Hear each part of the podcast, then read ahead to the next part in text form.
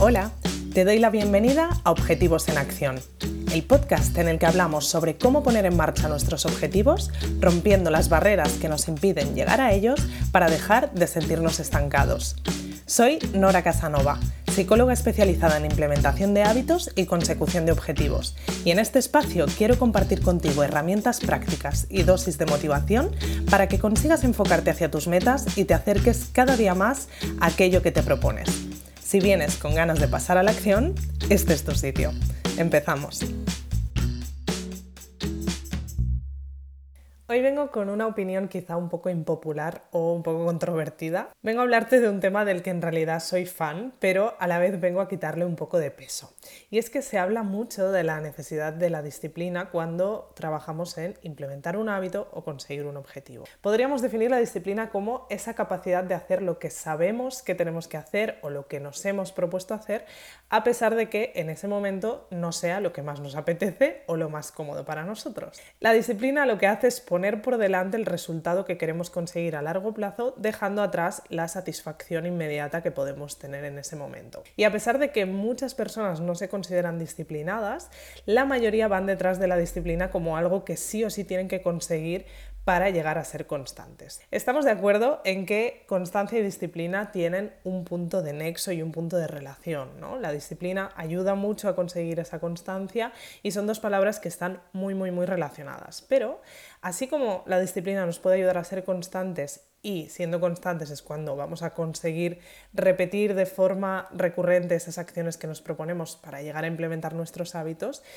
la disciplina no es el único de los ingredientes que nos ayuda a crear esa constancia y sobre todo que nos ayuda a implementar nuestros hábitos. La constancia en realidad está formada de muchas otras partes, ¿no? de muchos otros ingredientes que es importante considerar y añadir a la mezcla, como la motivación, la adaptabilidad o la gestión de barreras y excusas. Y puede que estés pensando que con disciplina cualquiera de estos otros ingredientes que te comentaba ya estaría cubierto. Por ejemplo, puedes no sentirte motivado, pero tirando de disciplina, hacer lo que te has propuesto igualmente. O puede que veas que el plan que te habías propuesto no se adapta a tu realidad en este momento de la mejor manera, pero que tirando de disciplina puedes hacerlo igual. O que puedas encontrarte con dificultades por el camino o excusas, si quieres, ¿no? Les podemos llamar también excusas, pero que con disciplina puedes pasar por encima de todas ellas y seguir. Y sí, esto en parte es verdad, pero yo te lanzo otra pregunta. ¿Sería realista tirar solo de disciplina en todos estos casos a largo plazo? Y este largo plazo es lo que realmente marca la diferencia y un poco la reflexión que te quiero lanzar hoy, ¿no? Porque no olvidemos, y este es uno de los mensajes que intento repetir constantemente para que no se nos olvide, que los hábitos en muchos casos requieren un trabajo a largo plazo, porque son hábitos grandes como llegar a comer de forma saludable, incluir ejercicio en nuestra vida, organizar mejor nuestros espacios, que requieren muchos pequeños cambios y probablemente más de 21 días de trabajo para llegar a integrarlos de verdad en nuestra vida. Y en este largo plazo, por supuesto que nuestra motivación no siempre va a ser la misma, en nuestra vida habrá cambios a los que nos vamos a tener que ir adaptando y nos vamos a encontrar dificultades en el proceso que quizá no nos esperábamos. Y todo esto son ingredientes que si también aprendemos a trabajar con un poco de estrategia, nos ayudarán a conseguir mucho más fácilmente esa constancia y nos harán el camino mucho más agradable que si solo tiramos de disciplina. Así que, en mi opinión, la disciplina sí que es una habilidad que es muy positivo entrenar porque es un ingrediente más que forma parte de todo este combo.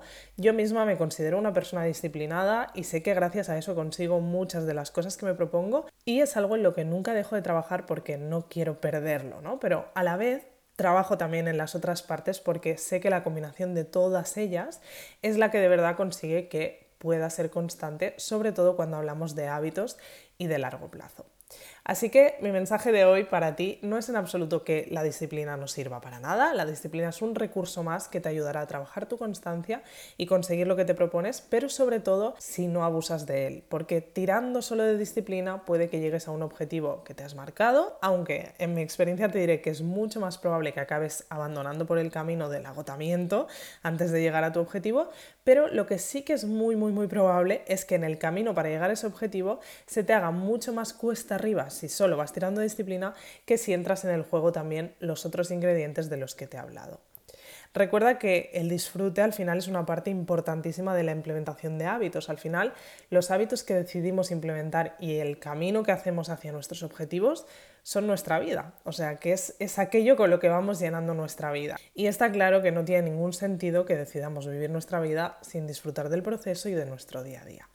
Así que como ejercicio de la semana te propongo que reflexiones sobre cuál es tu relación con la disciplina a día de hoy. Puede que sea una palabra que te crea rechazo, precisamente porque siempre la hayas vivido desde ahí, desde un todo o nada, o puede ser que sea una palabra con la que estás empezando a reconciliarte y que simplemente sea un recurso más dentro de todos estos que tienes para conseguir ser más constante y llegar a lo que te propones.